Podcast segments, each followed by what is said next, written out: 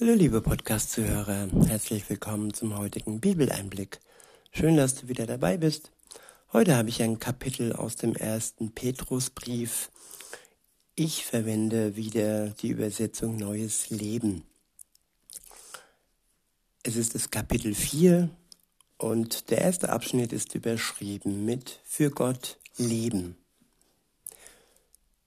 Ja, was passiert, nachdem wir uns für Gott entschieden haben, nachdem wir ja von ihm diese herrliche Hoffnung geschenkt bekommen haben, dass wir nicht nur hoffen, sondern auch gewiss sein können, dass er uns gerettet hat, dass unser Glaube uns rettet und alleine unser Glaube, nicht unser Tun, sondern der Glaube an das Wort Gottes, an das Leben Jesu und an seine Wiederkunft, die ja wahrhaftig geschehen wird.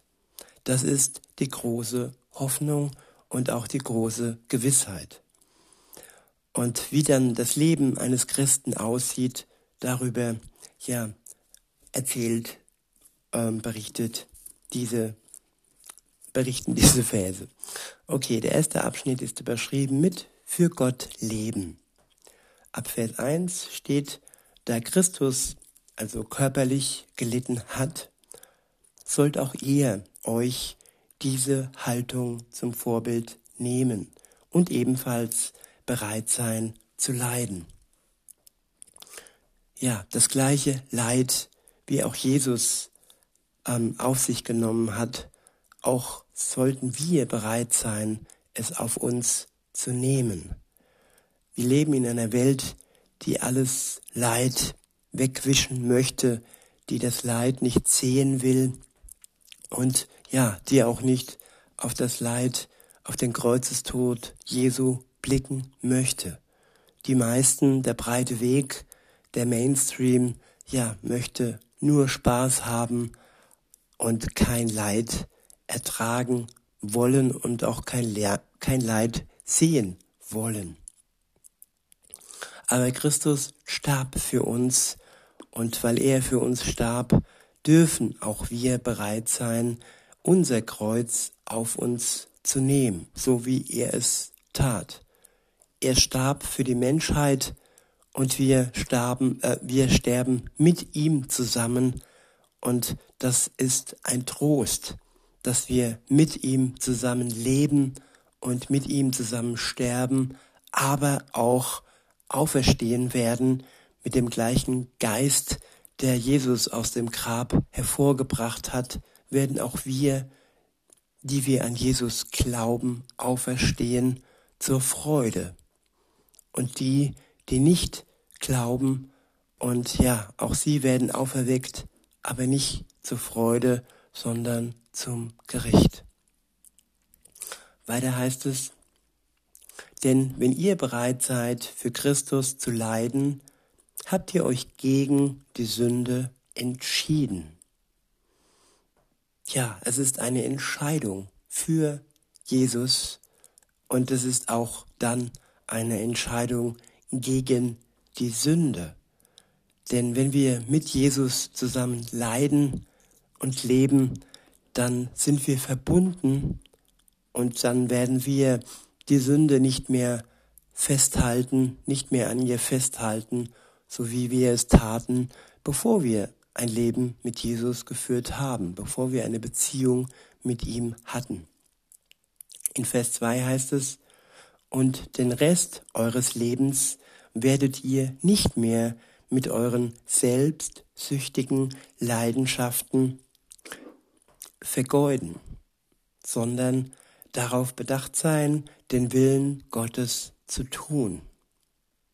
Und wer den Willen Gottes tut, der lebt ein gutes Leben, nicht geblendet von all dem, was uns zuvor, ja, den Kopf verdreht hat. Und darüber erzählt jetzt ähm, die nächsten Verse, erzählen die nächsten Verse. In Vers 3 heißt es, ihr habt euch in der Vergangenheit genug an dem beteiligt, woran ungläubige Menschen ihre Freude haben, an Maßlosigkeit und zügellosen Leidenschaften, Trunkenheit, ausschweifenden Festen, Trinkgelagen und Götzenanbetungen. Eure früheren Freunde sind natürlich überrascht, dass ihr nicht mehr an ihren schlimmen Vergnügungen teilnehmt und reden jetzt schlecht über euch. Das ist schmerzlich. Auch ich habe wirklich einen sehr, sehr guten Jugend- und Kinderfreund verloren und auch über mich wird ja schlecht geredet. Aber das ist das Kreuz, ein Teil des Kreuzes, den das ich aufgenommen habe und die Freude ist um ein Vielfaches, tausendfaches, Millionenfaches größer als das Leid, das ich ertrage. In Vers 5 heißt es, aber vergesst nicht, dass sie sich eines Tages vor Gott verantworten, verantworten müssen, der alle Menschen, die Lebenden wie die Toten richten wird. Ja, alle, die schlecht über uns reden, müssen sich irgendwann vor Gott verantworten, der alle Menschen richten wird. Und der Freispruch gilt für die, die an ihn glauben. Und ja, der Richterspruch ist dann ja abgefallen und das Urteil ist aufgehoben, sobald du an Jesus Christus glaubst.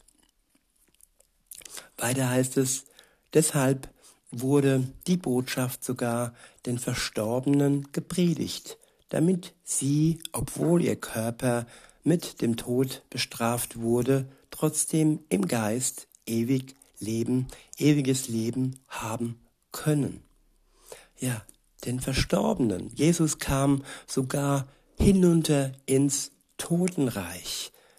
Kein Ort, den man sich vorstellen kann, ist und war für ihn unerreichbar. Und sogar hier, wo, ja, wo sie zu Lebzeiten nicht das Wort Gottes und die Botschaft gehört hatten, wurde ihnen, ja, die frohe Botschaft gepredigt, damit sie das ewige Leben haben können. Also es gibt nicht äh, ein ja, Pustekuchen oder dumm gelaufen. Nein, es gibt immer die Möglichkeit für einen Menschen, die Botschaft Gottes zu hören. Sogar für die, die zu Lebzeiten nicht diese Möglichkeit hatten. Die Gnade Gottes ist für jeden Menschen bestimmt und jeder kann sie annehmen oder ablehnen.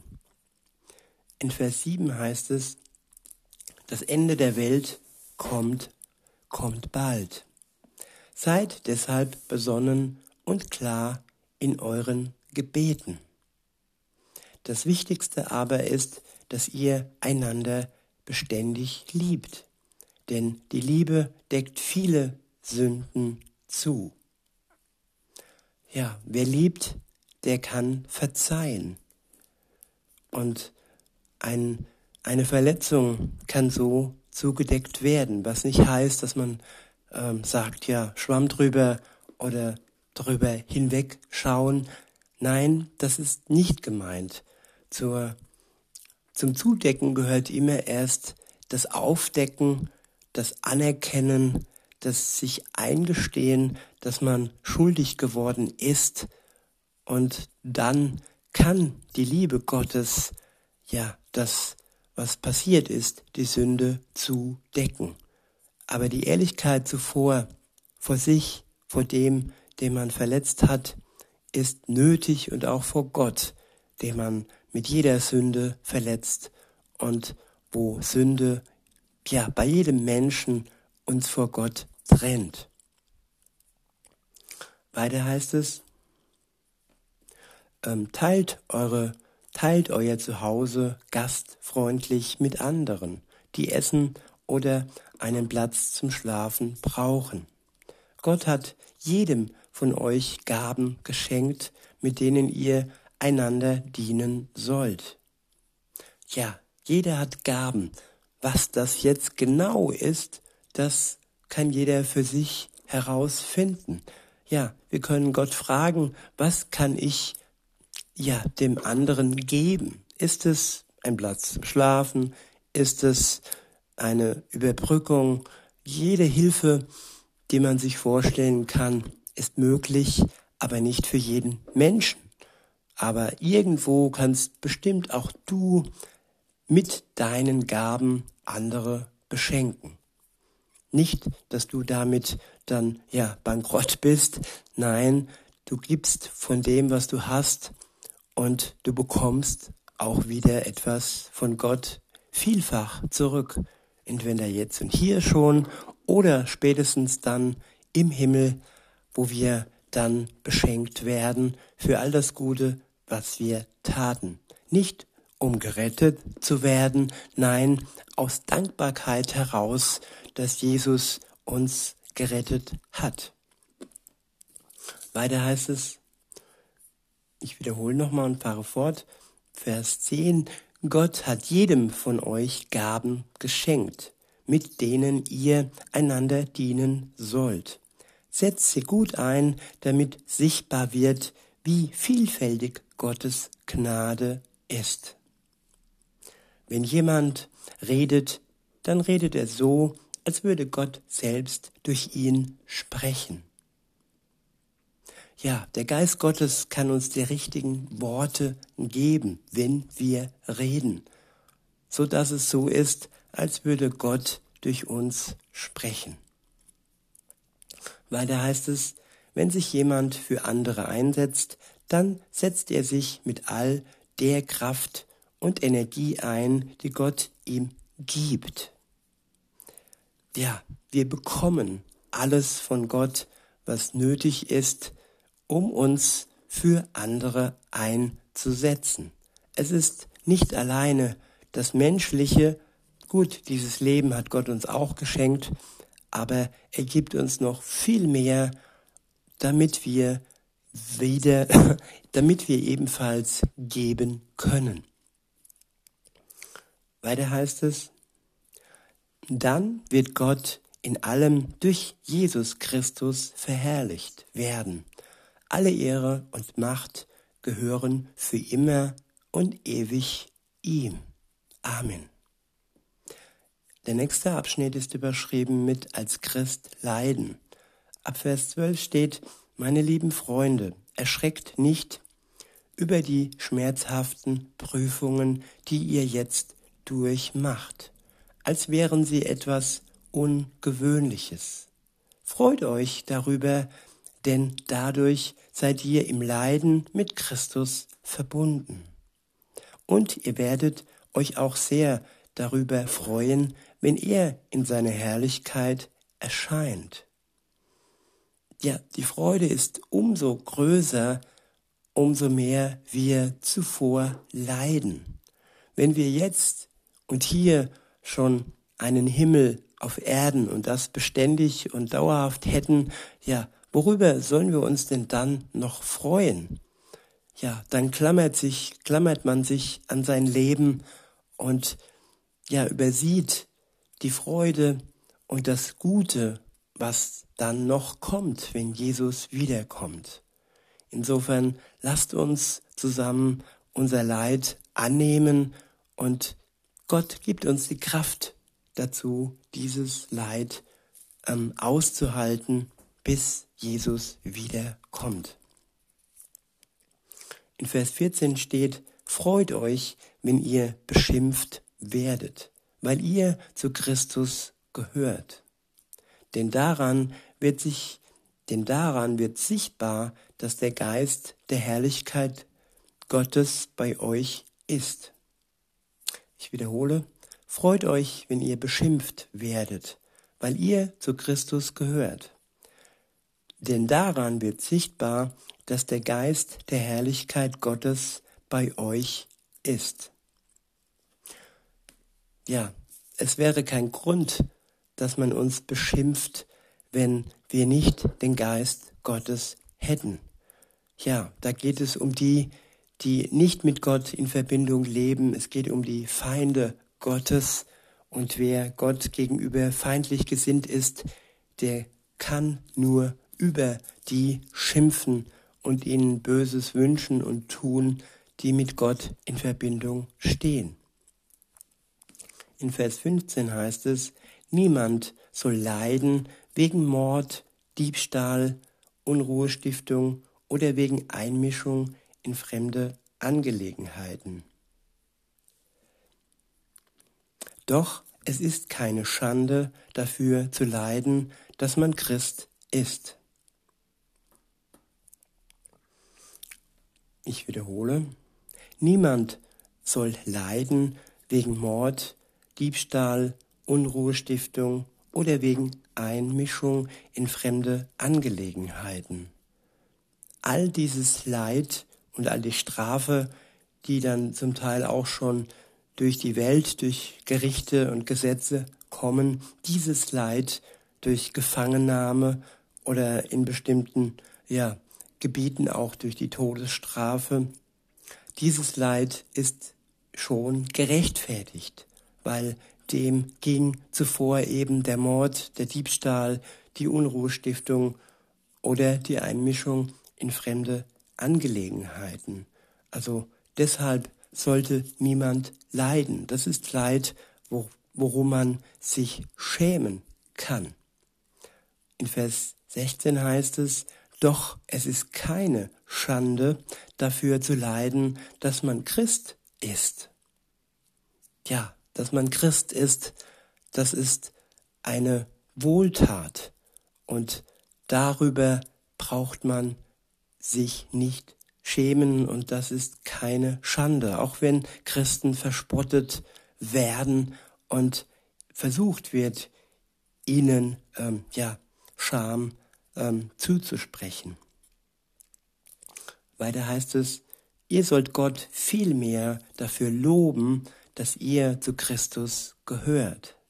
Denn die Zeit des Gerichts ist gekommen und es muss bei den Kindern Gottes beginnen. Und wenn selbst wir gerichtet werden müssen, was erwartet dann erst all diejenigen, die die Botschaft Gottes nicht angenommen haben? Ja, wir werden gerichtet, wir, wir haben einen Gerichtsprozess. Jeder hat das vor sich. Aber Christen haben Jesus als Anwalt. Und er ist der, der die Todesstrafe abwendet. Den ewigen Tod, die ewige Verbannung von Gott wird durch den Glauben an Jesus Christus abgewendet. Der Gerichtsprozess wird mit einem Freispruch enden. Nicht für die aber, die nicht in Verbindung mit Gott stehen. In Vers 18 heißt es, denn wenn die Gerechten kaum auf Rettung hoffen dürfen, wo werden sich dann die Gottlosen und Sünder wiederfinden? Ja, es ist kaum möglich, gerettet zu werden. Aber kaum bedeutet nicht, dass es nicht möglich ist. Und ja, viele versuchen krampfhaft die Rettung selbst zu vollziehen durch ihr gutes Tun, durch ihre guten Werke. Und das ist hier gemeint, dass es eben kaum möglich ist, außer man würde 100 Prozent aller Gebote und Gesetze einhalten. Und insofern kann dieses kaum nur Jesus für uns übernehmen und er hat es geschafft für uns und durch den Glauben an ihn sind wir gerettet. Weiter heißt es in Vers 23 beziehungsweise 19 sind wir, wenn ihr also leidet, weil Gott es so will, dann hört nicht auf, Gutes zu tun und vertraut euch Gott an, der euch geschaffen hat. Er wird treu zu euch stehen.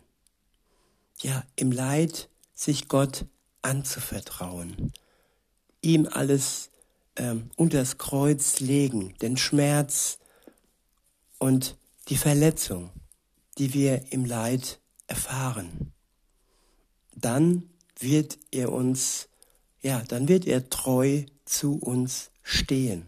Das ist gewiss. Und in diesem Sinne, liebe Zuhörer, wünsche ich euch noch einen schönen Tag und sage bis denne.